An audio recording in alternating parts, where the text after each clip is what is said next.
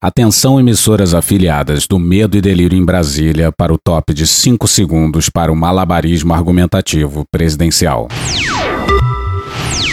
Que porra é essa aí? É Star Wars essa porra?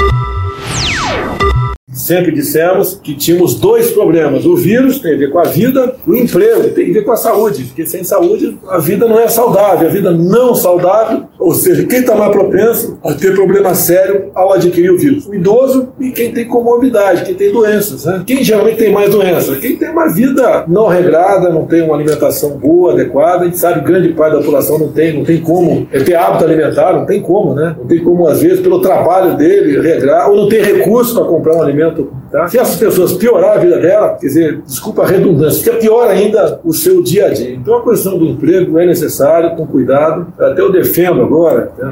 defendendo apenas o direito meu, teu, o pessoal está do meu lado, usa máscara. O resto ali é o cuidado familiar com o teu avô, e toca o barco aí. É a vida, é a realidade. Morre muito mais gente de pavor, é, muitas vezes, do que de um ato em si. Então o pavor também mata. A vida tá aí. Você faz pesquisa, né? O que, que é mais fácil? É morrer de acidente tal, ou com esse vírus, ou com outro vírus, ou, com, ou do coração, sei lá o que for. Então a vida tá aí. Nós vamos embora um dia.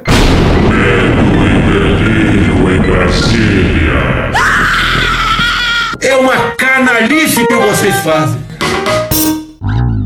Olá, bem-vindos ao Medo e Delírio em Brasília com as últimas notícias dessa bad trip escrota em que a gente se meteu. Eu sou o Cristiano Botafogo e o Medo e Delírio em Brasília, medo e delírio em Brasília.wordpress.com é escrito por Pedro Daltro. Essa é a edição dia 506. Bora passar raiva? Bora!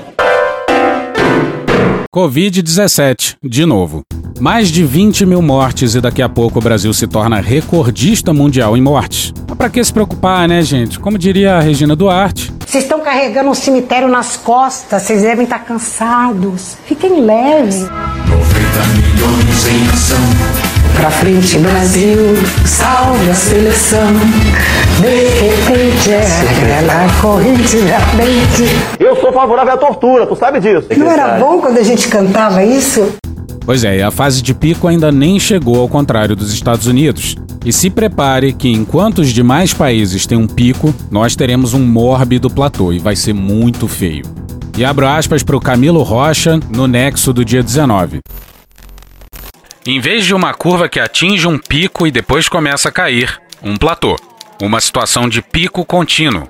A nova metáfora apareceu no noticiário na segunda-feira, dia 19, após pesquisadores alertarem sobre a possibilidade disso vir a ocorrer em São Paulo, estado mais populoso e mais afetado pela pandemia do novo coronavírus. A situação equivaleria ao registro de casos e mortes estacionado no alto, com impactos devastadores para o sistema de saúde. E passamos ao Silvio Pedrosa falando sobre a brutal subnotificação.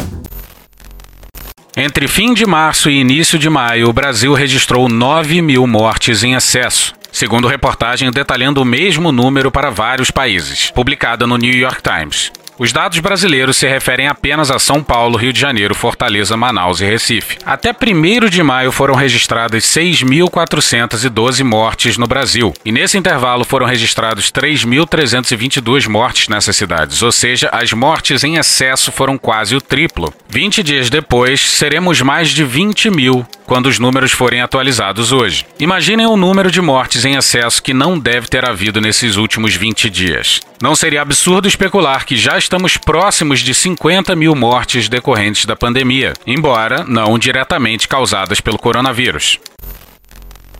Pois é, que tragédia. Enquanto isso, o general da saúde enfiou goela abaixo do ministério uma dezena de milicos. E abro aspas para Camila Matoso na coluna painel da Folha de São Paulo do dia 20. Um dos nove militares nomeados por Jair Bolsonaro para o Ministério da Saúde na terça, dia 19, Giovanni Camarão, futuro coordenador de finanças do Fundo Nacional de Saúde, publicou foto nas redes sociais em que aparece em festa com ao menos 17 pessoas no começo de abril. Na legenda, ele escreveu Nível do Gerson, 3 do 4 de 2020. Para com essa porra aí, meu irmão! O que mais nos espanta não é nem ir à porra da festa, mas postar isso como se fosse a coisa mais normal do mundo. Se promover uma aglomeração no meio de uma pandemia já é indecente. Foda-se a vida!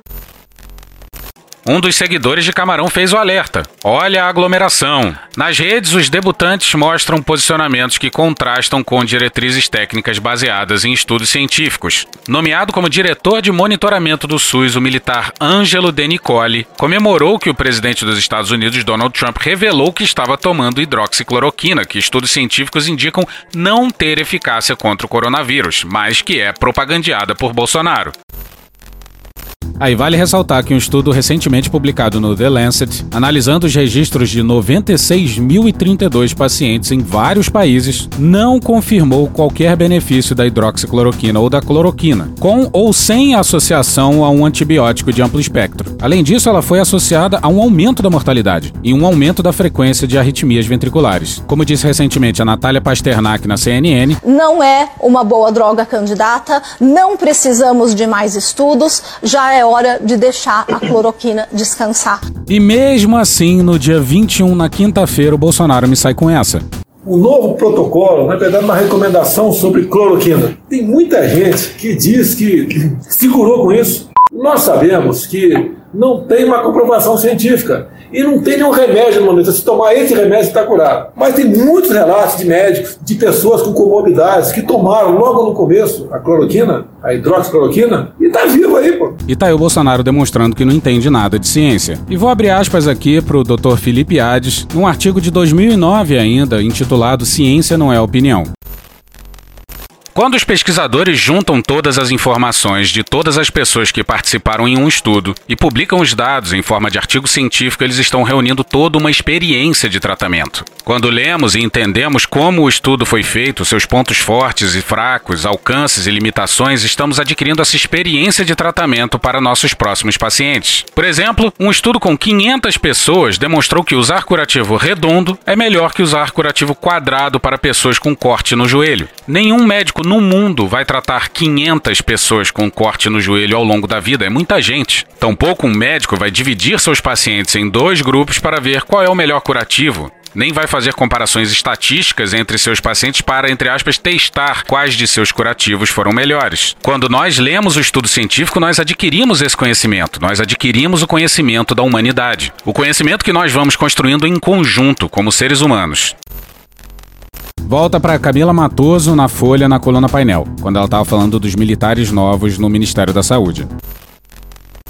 Ângelo De Nicole compartilha informações distorcidas sobre adversários de Bolsonaro e usa termos pesados para se referir a eles. O presidente da Câmara, Rodrigo Maia, é chamado de verme. A deputada Joyce Hasselman é comparada a uma porca. Já o militar André Botelho, que será coordenador de contabilidade, compartilhou o texto, não de sua autoria, sobre um suposto arrependimento de uma pessoa que teria lutado contra a ditadura militar. Abre aspas, peço perdão ao Brasil pela porcaria que fiz. Deveria ter ficado em casa. Aspas. Não. E repare que ironia maravilhosa. Nomeações feitas pelo governo mostram que Bolsonaro rasgou o decreto que editou em 2019 sobre critérios para ocupação de cargos. Entre os postos estão possuir experiência profissional de no mínimo dois anos, ser especialista, mestre ou doutor e cursos de capacitação. Pois é, agora vai. E abro aspas para a coluna Painel SA na Folha de São Paulo da jornalista Joana Cunha em matéria com participação de Felipe Oliveira e Mariana Grazini. Quase dois anos depois de se mudar para Boa Vista para ajudar no acolhimento dos refugiados venezuelanos, o bilionário Carlos Wizard Martins se volta agora para Brasília. Ele diz que vai auxiliar o ministro interino da Saúde, Eduardo Pazuello, a buscar fornecedores e a negociar as compras dos respiradores e insumos de cloroquina para abastecer a demanda nacional na pandemia. Foi em Roraima que o empresário conheceu o general, na época coordenador da operação. Martins afirma que, com o novo protocolo do Ministério da Saúde, cada brasileiro vai querer ter uma cloroquina em casa. Abre aspas, depende de insumo da Índia. E o governo está em contato para importação de 10 toneladas. Fecha aspas. O empresário que tem marcas como KFC e Pizza Hut no Brasil afirma que não tem pretensão política e que acaba de negar o convite de João Dória para se candidatar a prefeito de Campinas. Também rejeita a conversa de que poderia ir para a educação, área que conhece e onde fez fortuna com a rede de idiomas. Questionado pela coluna sobre como ele avalia a postura de Bolsonaro diante das mortes da pandemia, como o e daí dito pelo presidente, o empresário evitou opinar. Abre aspas, deixo para cada eleitor, cada um que votou no presidente, que faça sua própria avaliação, fecha aspas. E olha o tamanho do buraco. Abro aspas para Mônica Bergamo na Folha no dia 20. A decisão de Jair Bolsonaro de mudar o protocolo e ampliar o uso da cloroquina para casos leves de Covid-19, formalizada pelo Ministério da Saúde, atropelou estudos da droga no Brasil e pode dificultar o término das pesquisas que já estão sendo realizadas. O maior problema, segundo médicos e cientistas ouvidos pela coluna, será selecionar os pacientes ambulatoriais que têm sintomas leves para o grupo dos que não vão tomar o remédio. Como o medicamento está sendo recomendado pelo próprio governo, a possibilidade maior é a de que a grande maioria dos doentes já faça uso da cloroquina, mesmo que não tenha necessidade. Hashtag facepalm.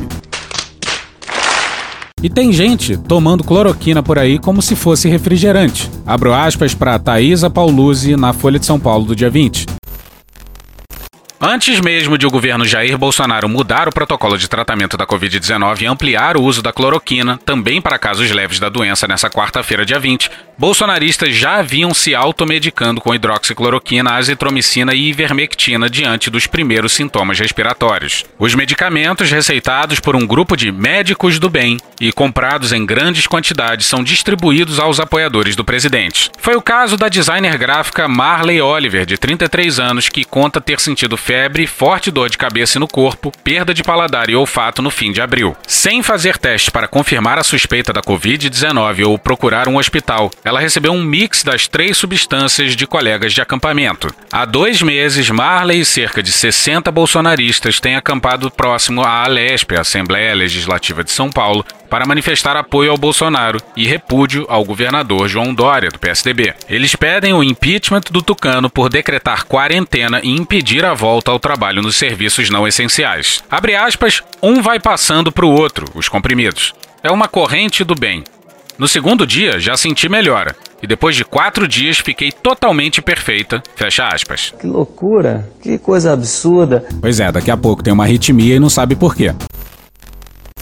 Marley ri ao dizer que topou ser cobaia da cloroquina e que prefere isso a buscar ajuda médica. Abre aspas, olha, se a gente vai no hospital, corre o risco de entrar com uma topada e sair com Covid-19. A partir do momento que a maioria toma e diz que surtiu o efeito, é a maioria que tem razão, fecha aspas, diz ela para quem os governadores estão potencializando o vírus. Abre aspas, tem uma guerra política. Eles estão agravando o estado da saúde das pessoas para apavorar a população, fecha aspas, afirma Marley, que ainda assim usa álcool em gel e máscara no acampamento. A aglomeração, claro, vai contra as recomendações do Ministério da Saúde e da OMS. Ela diz que só sairá da barraca quando Dória deixar o Palácio dos Bandeirantes. No Facebook, a designer que está desempregada pede, abre aspas, saiam de casa, vamos trabalhar, fecha aspas. Evangélica, ela também publica não espalhe medo, espalhe fé e esperança. Fiquem leves. Oh, you crazy!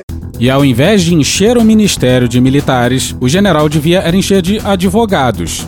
É como se ninguém no ministério tivesse trocado ideia com um bom advogado. E abro aspas para a matéria não assinada do G1 no dia 20, intitulada Secretária cita clamor da população e necessidade de resposta para justificar liberação da cloroquina em casos leves. A secretária de Gestão do Trabalho e da Educação na Saúde, Maíra Pinheiro, citou nessa quarta-feira, dia 20, o clamor da sociedade por respostas no combate à Covid-19 como uma das motivações para a elaboração da nova regra que permite o uso da cloroquina mesmo em casos leves. O Ministério não apresentou estudos recentes como justificativa para a adoção do medicamento. A secretária Maíra Pinheiro afirmou que não é possível esperar evidências científicas do tipo A, ou seja, estudos conclusivos. Abre aspas, a motivação da confecção dessa nota informativa vem da necessidade de resposta da população fecha aspas. Abre aspas, estamos falando hoje em orientação e não em protocolo, fecha aspas, disse Maíra. Abre aspas, não estamos nos afastando da ciência, estamos nos aproximando da necessidade de garantir a vida em tempo de guerra, fecha aspas.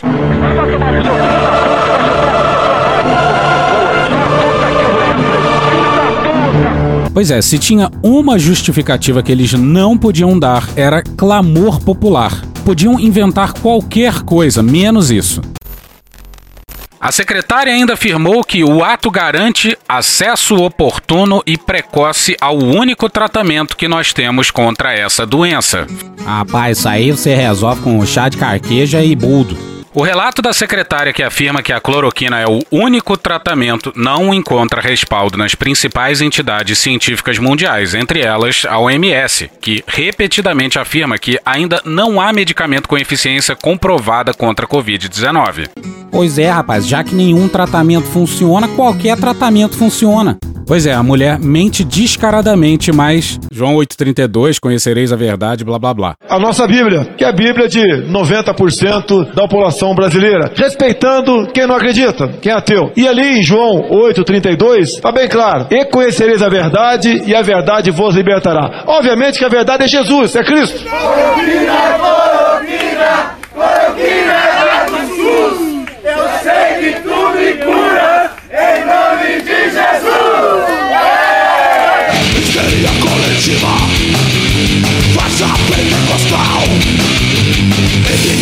不寂寞，爱情不是阿猫。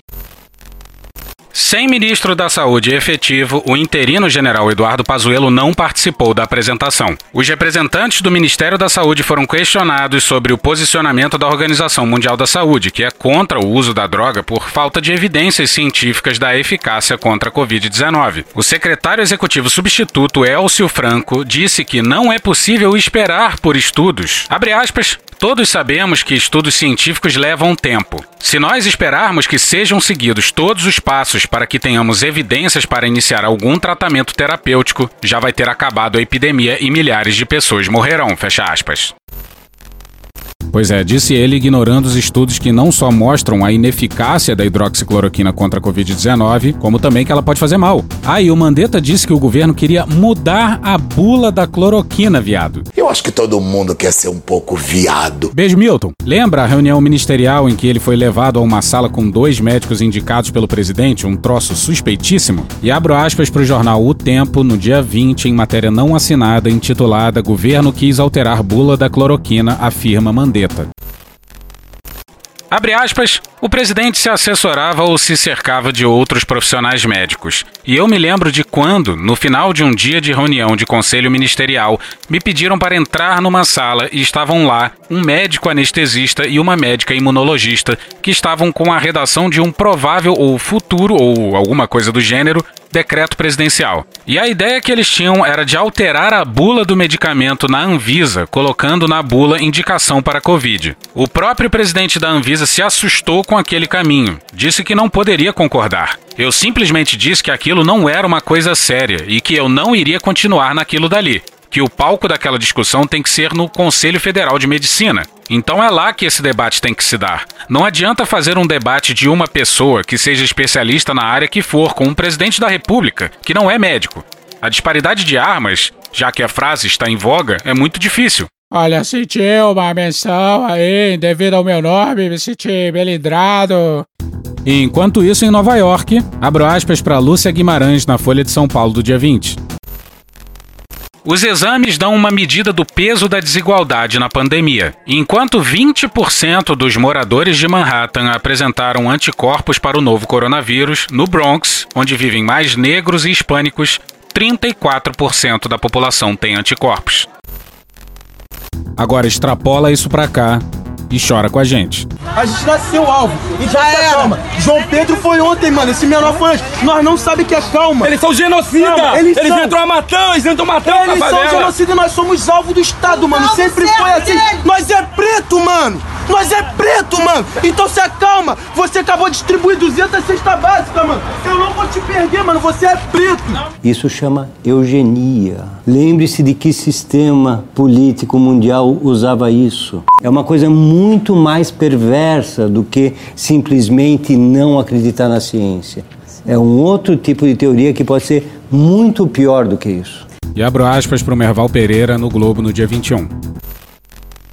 Nos anos 70, chegou ao Brasil uma figura polêmica internacional, o futurólogo Herman Kahn. físico, matemático, escritor e estrategista militar, que trabalhou no projeto da Bomba H e foi consultor de diversos governos dos Estados Unidos. Considerado um gênio, dirigiu o Hudson Institute e foi da Rand Corporation. Seu peso de 150 quilos só era menor do que seu QI de 200. Foi o criador da tese da destruição mútua assegurada, que garantia que um ataque da União Soviética geraria uma reação da mesma proporção, base da estratégia dos Estados Unidos durante a Guerra Fria. Pois Herman Kahn chegou ao Brasil para expor um projeto chamado Grandes Lagos, percebido como um primeiro passo para a internacionalização da Amazônia tanto pela esquerda brasileira quanto pelos militares. Uma barragem no Baixo Amazonas transformaria a bacia amazônica em um lago gigante que desenvolveria o comércio com outros países, facilitando o transporte de minérios e outras commodities. A revolta foi tamanha que uma foto sua saindo da piscina do Copacabana Palace com aquele corpanzil foi usada para um grande outdoor com as palavras ciclamato nele. Foi um outdoor criado pelo publicitário Marcos Pereira. O jornal O Pasquim, à época, fez muitas críticas ao futurólogo americano.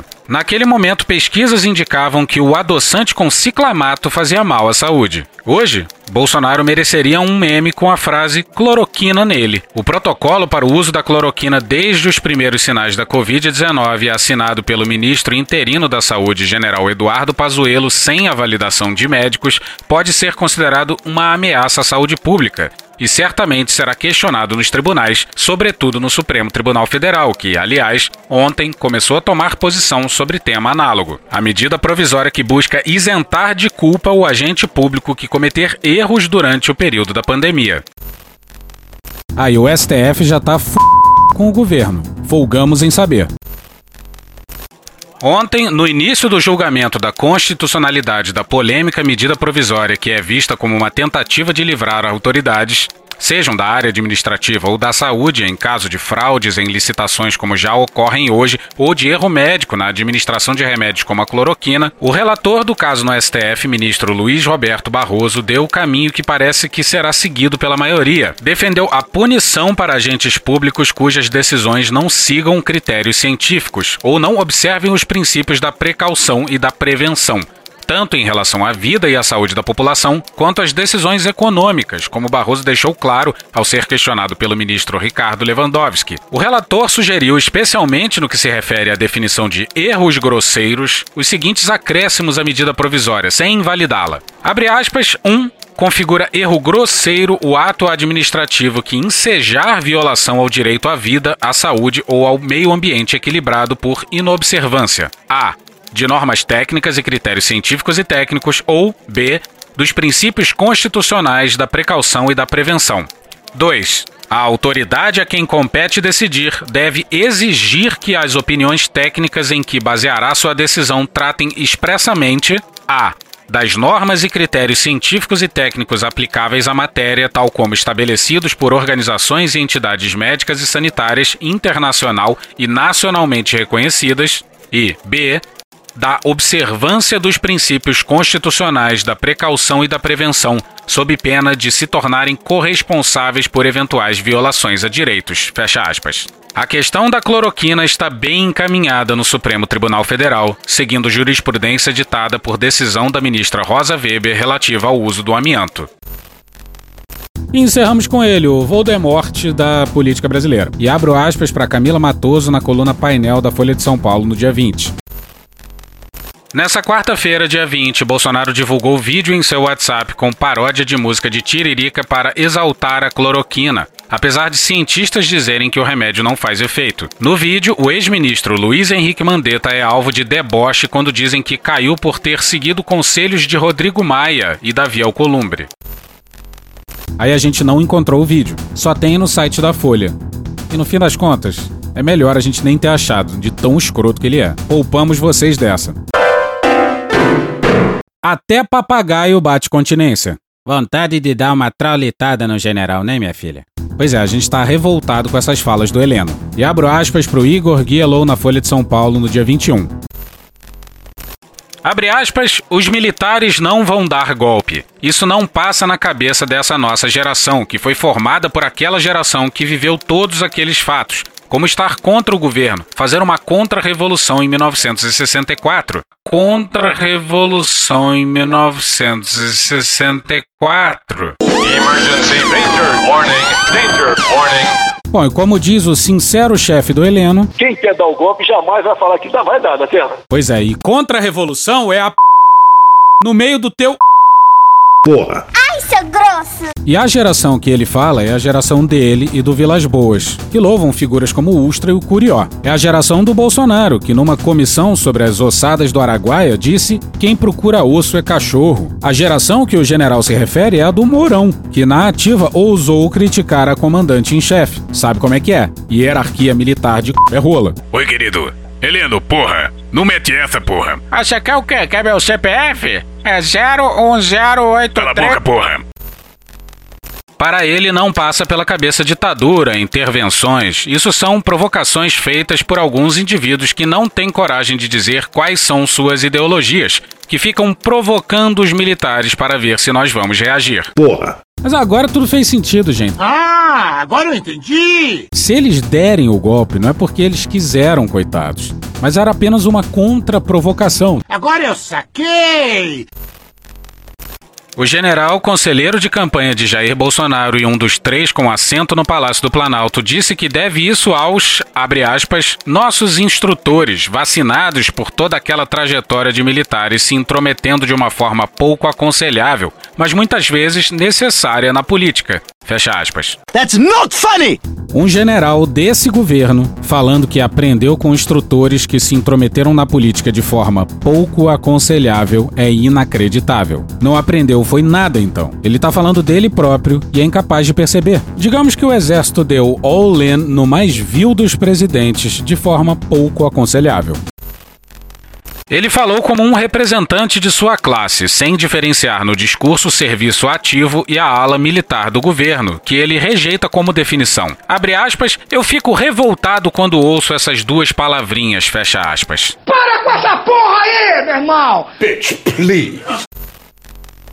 Ele defendeu a presença de egressos das forças na administração. Abre aspas, nós não somos todos brilhantes, temos alguns brilhantes, mas temos uma dívida com o país. Oh, really? Disse o brilhante chefe do GSI que publicou na internet seu RG e CPF. E também haja dívida, general. No mínimo, umas dezenas de condenações de fardados que mandavam e desmandavam na ditadura. E não vai ter segunda lei de anistia, não. Abre aspas, na hora de apresentar os fatos a gente percebe. É uma total contaminação dessa parte da imprensa. Só pode ser para derrubar o presidente da República. Não tem outra explicação. A mídia só procura as coisas para falar mal do governo. Isso é lamentável, porque é contra a nossa visão de democracia e liberdade de imprensa. Não tem nenhum reconhecimento, é duro. Mas vamos lá, eles não vão conseguir baixar a moral da gente. E como disse o Altamir Tojal, do Instituto Millennium, A primeira coisa que um regime ditatorial eh, procura fazer é calar a imprensa, né? ou pelo menos calar a imprensa crítica, que é a imprensa que vale. Né? Se diz com muita propriedade que imprensa a favor é, é propaganda. Agora imagina o general Heleno questionando se o noticiário negativo no governo petista era a imprensa tentando derrubar Lula e Dilma. Conseguiu imaginar? Não, né? E imprensa criticando o governo vai contra a liberdade de expressão? Porra. Um entrevistador, o consultor Gustavo Reck, lembrou que o presidente Getúlio Vargas estimulava o jornal Última Hora para se defender e perguntou se o governo não faria o mesmo. Abre aspas, temos um instrumento que são as redes sociais, fecha aspas, disse Heleno, queixando-se especificamente da TV. Abre aspas, a gente mexe pra lá, mexe pra cá, zapeia e acaba vendo Animal Planet. Chega a um ponto em que não dá, melhor ver suricato e leão atacando viadinho na floresta, fecha aspas. Aí o general deu sua receita ante as críticas. Para ele, as universidades, abre aspas, foram vítimas de verdadeira lavagem cerebral, fecha aspas, com, abre aspas, formação dirigida para esse fanatismo ideológico, fecha aspas, associado à esquerda. Alerta de marxista cultural. O marxismo foi longe demais.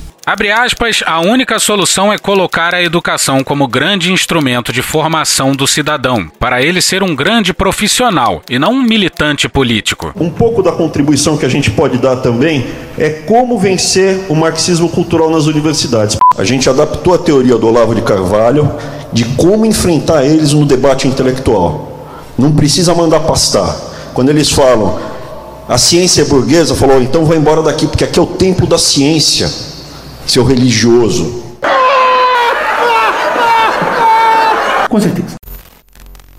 Será criminoso fazer isso de um lado ou de outro. Ele deve construir sua família prezando a democracia, prezando a família, a pátria. Não será fácil recuperar o terreno perdido. A educação precisa ser profundamente reformulada nesse país. Esse aí é fã do Abraham. E um subordinado do Bolsonaro denunciando fanatismo ideológico alheio é por demais assintoso. Ao fim, o organizador do grupo, o palestrante Paulo Zotolo, elogiou o governo, mas criticou sua comunicação. Sobre isso, Heleno disse que não iria concordar ou discordar. Abre aspas, estamos juntos, fecha aspas, finalizou. Aí aqui a gente fica na dúvida se a crítica foi pro 171 da Secom, pro Tonho da Lua ou pros dois. Aí os milicos dominaram a porra toda. Segundo o levantamento mais recente desse jornal, feito no fim de 2019 por meio da Lei de Acesso à Informação, eram 2.500 militares em cargos de chefia ou assessoramento no governo um recorde desde a redemocratização no país. O número, possivelmente maior hoje, não inclui o próprio presidente Jair Bolsonaro, um tenente indisciplinado e conspirador que se tornou capitão ao ser obrigado a deixar as fileiras do exército, além de seu vice-general Hamilton Mourão e nove de seus 22 ministros atuais. O caso da saúde é o mais visível. Causa alarme a presença cada vez maior de fardados numa pasta que deveria ser o centro científico e estratégico do combate à pandemia, que vitimiza e empobrece uma geração do Brasil e do mundo. Ao trocar a experiência na coisa pública pela obediência cega e a priorização da logística, Bolsonaro nem sequer disfarça seu objetivo de fazer do ministério um empório de distribuição da cloroquina e da hidroxicloroquina, suas obsessões irracionais. Vou embora daqui porque aqui é o templo da ciência. Pois é, tem mais milico ministro no Brasil do que na Venezuela. E abrimos longas aspas para o Ascânio Seleme no Globo no dia 21. Nunca desde abril de 1985 as Forças Armadas foram usadas de maneira tão escancarada em favor de um projeto político. E nunca em toda a história do Brasil cederam tão docilmente. A ocupação das estruturas do Exército por militares já depõe sobre a subserviência das forças ao presidente Bolsonaro. Não se trata de disciplina, de obediência ao comandante em chefe, que podem ser até a desculpa oficial, mas é porque há uma compensação. Com esse loteamento de cargos, Jair Bolsonaro interfere à vontade em todas as instâncias de poder militar, sobretudo no Exército. Não fosse assim, sua ordem para a revogação de três portarias do Comando Logístico do Exército que estabelecem controle, identificação e rastreabilidade de armas e munições jamais passaria. Passou, e foi mais um dos muitos ataques de Bolsonaro ao Estatuto do Desarmamento, que o Ministério Público denunciou por inconstitucional. O presidente já baixou diversos decretos autorizando porte,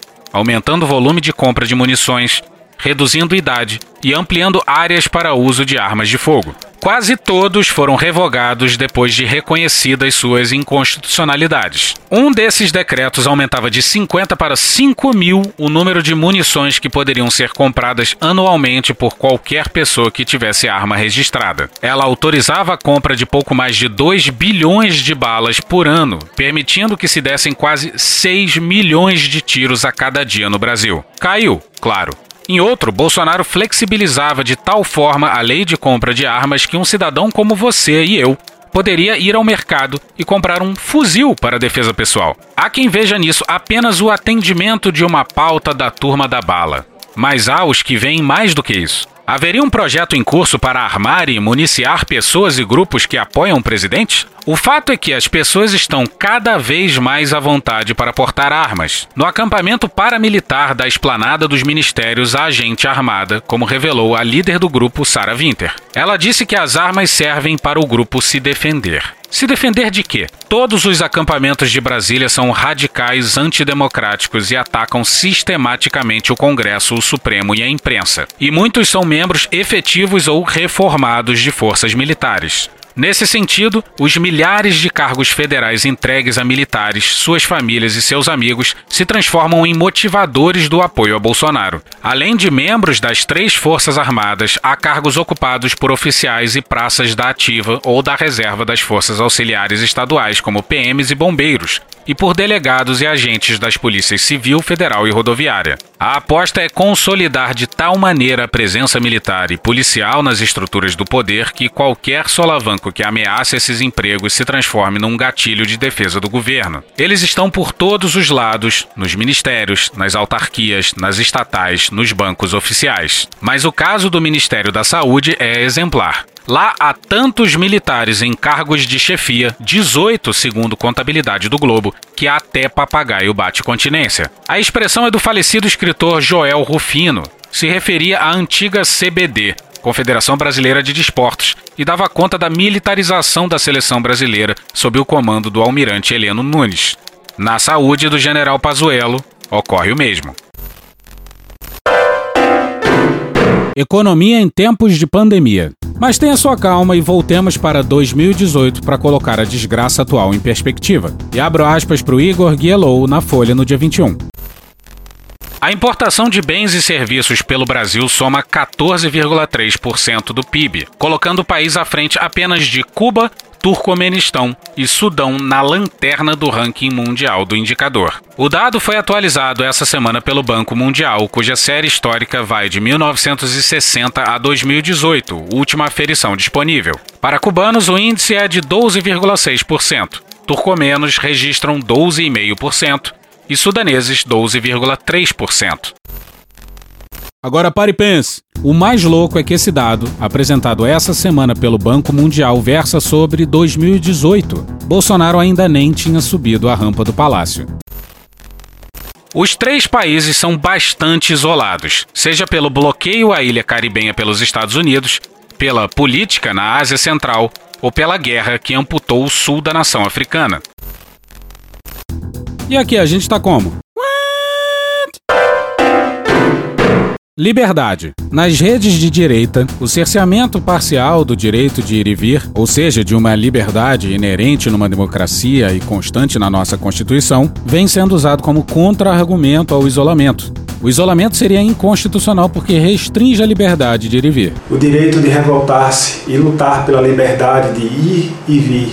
As nossas liberdades estão sendo tolhidas. Ressaltando a importância da figura de Jair Bolsonaro na defesa das nossas liberdades. Ele fez-se trincheira em defesa da liberdade. Nós estamos com os nossos direitos mais importantes cerceados, nós estamos presos em casa, obrigados a ficarmos em casa e nós estamos cerceados no nosso direito de ir à luta. Passamos por muitas crises econômicas e sempre sobrevivemos e até melhoramos em cima delas. Por quê? Porque nós tínhamos liberdade. Recentemente, a deputada Bia Kisses disse isso na Câmara. Chama aqui as palavras de Chesterton. Quem? Chesterton. Quem? Chesterton. Quem? Chesterton. Não dá para entender o que você tá falando. As palavras de Chesterton tão adequadas a esse momento. Aspas. A lealdade é o coração de uma sociedade mas a liberdade são os seus pulmões. Descobriremos a, descobrimos a necessidade da liberdade como quem descobre a necessidade do ar, ao não, se, ao não se ter dele o suficiente e sufocar-se.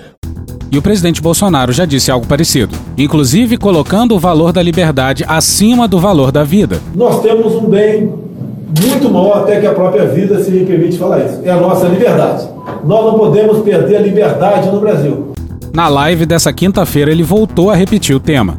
Liberdade é a coisa mais sagrada que podemos ter aqui na Terra. Né? Alguns até levam a maldade quando eu falo. Vou continuar falando. Né? Eu, para mim, tem algo mais importante do que a vida: é a liberdade. Que um homem, uma mulher preso não tem jeito. E devemos nos cuidar o tempo todo com a nossa liberdade. Eu não sei quem foi que disse um tempo atrás, eu vi na CNN ao vivo, debatedores lá, Ah, um cara um falou o seguinte: quem abre mão de parte da sua liberdade para ter um pouco mais de segurança não merece nenhuma coisa nem outra. Então a liberdade acima de tudo. A liberdade não tem preço. Recentemente, a BBC entrevistou o Olavo de Carvalho. Porra! O Olavo tem uma avaliação de risco menor da pandemia. Ele diz, por exemplo, que a gripe espanhola matou muito mais gente. Aí a Mariana Sanches, que fez a entrevista com ele, faz a seguinte pergunta: Vamos esperar chegar ao dado da gripe espanhola para fazer alguma coisa? Aí o Olavo responde: Não. Não é fazer alguma coisa, minha filha. Não vamos esperar nada para prendermos todas as pessoas dentro de casa. Isso não se faz nunca. Aí a Mariana pergunta: Então qual a solução? O que o senhor sugeriria? E ele responde: eu não tenho solução para nada, eu não tenho obrigação de ter. Só estou dizendo que prender todo mundo dentro de casa e instalar máquinas nas ruas para fiscalizar quem se aproxima de quem é uma medida ditatorial absurda que ninguém tem o direito de tomar em nome de protegê-las de um risco tão remoto quanto esse. Mesmo que o risco fosse iminente, mesmo que fosse uma pandemia que matasse metade da população, o governo não teria o direito de fazer isso. Pois é, tá bom por aí, né? Mas isso é sobre liberdade mesmo? A gente quer absolutamente todo tipo de liberdade? Liberdade para absolutamente tudo? Liberdade de poder mentir e manipular na internet? Liberdade de poder andar por aí, potencialmente contaminando várias pessoas? Liberdade para não vacinar os filhos e colocar os outros em risco? Essa questão fica mais clara quando a gente toca em pontos em que a gente aceita um cerceamento da liberdade. A gente quer liberdade para dirigir bêbado? Não, esse tipo de liberdade a gente não quer. Assim como existem várias outras liberdades que a gente não quer também. A gente não quer a liberdade de matar o outro. A gente não quer a liberdade do abuso sexual. A gente não quer a liberdade da prática de pedofilia. A gente não quer a liberdade de poder exercer a medicina sem um diploma. E há outras liberdades que você pode até querer, mas que esse pessoal aí que está defendendo a liberdade com certeza não quer. Liberdade de abortar? Liberdade de usar drogas? Não é sobre liberdade. E aí fica claro que quem está politizando a pandemia são eles. Quando a gente vive em sociedade, a gente faz uma escolha. Trocamos certas liberdades por benefícios coletivos. Quando restringimos fake news, nos aproximamos da verdade. Quando restringimos movimento em uma pandemia, impedimos a doença de se disseminar. Quando vacinamos a nós e aos nossos filhos, protegemos como cidadãos. Quando não dirigimos alcoolizados, evitamos acidentes, protegendo a nós mesmos e a outros. A liberdade de fazer mal não é liberdade, é abuso, é transgressão. O império absoluto do indivíduo é péssimo inclusive para o indivíduo. A humanidade sempre floresceu mais agindo coletivamente. Eu pedi para o Fábio Pereira, que é advogado e professor de direito do canal Coisa Julgada no YouTube, para fazer um comentário sobre essa questão.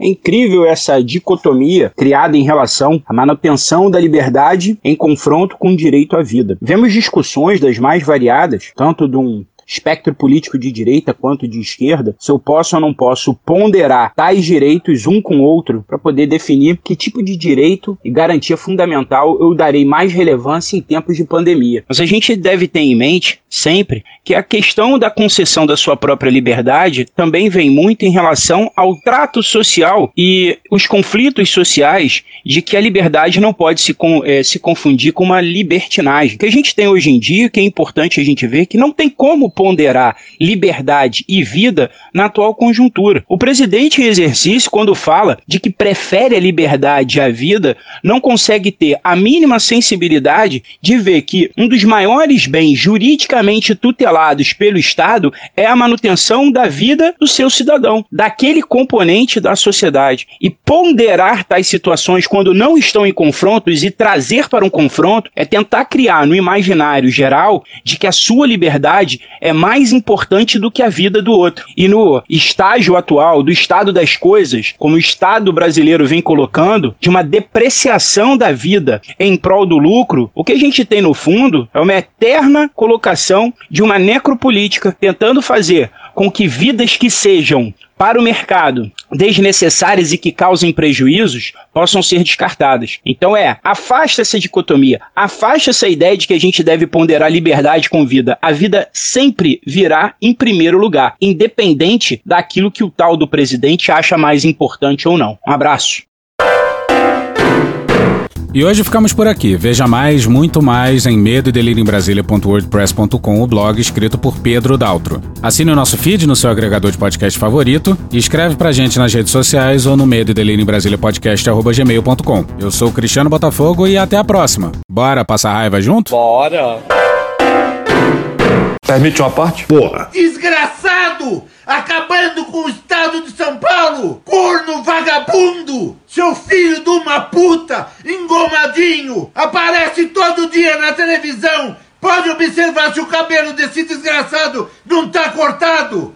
Quem é que corta o cabelo dele? Quem é que lava a roupa dele? Quem é que põe a comida na casa desse maldito? Vagabundo, filho de uma puta! Político de bosta! Eu me arrependo até o último sangue da minha vida de ter votado em você, seu maldito! Maldito! Vagabundo, filho de uma puta! Porra. De vez humano é o cacete! Ponto final. Pum.